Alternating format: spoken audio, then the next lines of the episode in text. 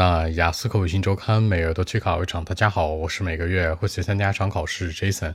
今天和大家分享讨论一下 Part One 当中的高频话题，叫做学习相关。原题这样说的啊，叫做 Do you like to study alone or with other people？你是喜欢自学呢，还是和朋友一起？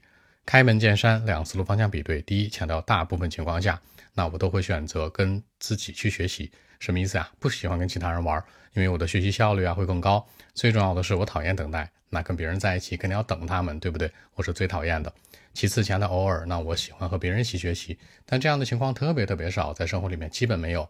强调偶尔的一个状态。这样来看，对比来讲比较好说。OK，那我们一起来看一下。Well, actually, for me, I mean, most of the time, I like to study alone, mainly because uh, my study efficiency will be improved by doing so. You know, I don't have to worry too much about other people who are around me, like their feelings or some stuff. By the way, time arrangement is very important to me as well. You know, I don't like waiting for other people, but sometimes I prefer to study with a bunch of my friends. But uh, you know what? Not that often in life. So that's it. 那在结尾的时候呢，这森做了一个引导，就是说我吧，偶尔也会和别人一起学，但是真的非常少见，强调我个人的一个性格。考官接下来就问了，你为什么不喜欢和别人学呀？你觉得自学真的比别人学要好吗？或者两者有什么区别呢？形成更多话题的引导。好，那说几个小的细节啊。第一个强调学习效率，你可以说 study efficiency。第二个提升就是提升这学习效率，总体来说可以叫 improved。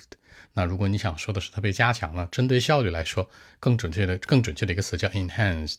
第三，那时间安排 time arrangement。最后一堆朋友，别说 some 或者 several 了，你可以说 a bunch of my friends。这样来看，把一些小的细节带进来，让文章更加有说服力。好，那今天这期节目呢就录制到这里。如果大家有更多的问题，还是可以 follow WeChat b 一七六九三九一零七 b 一七六九三九一零七。希望今天这期节目可以带给你们帮助，谢谢。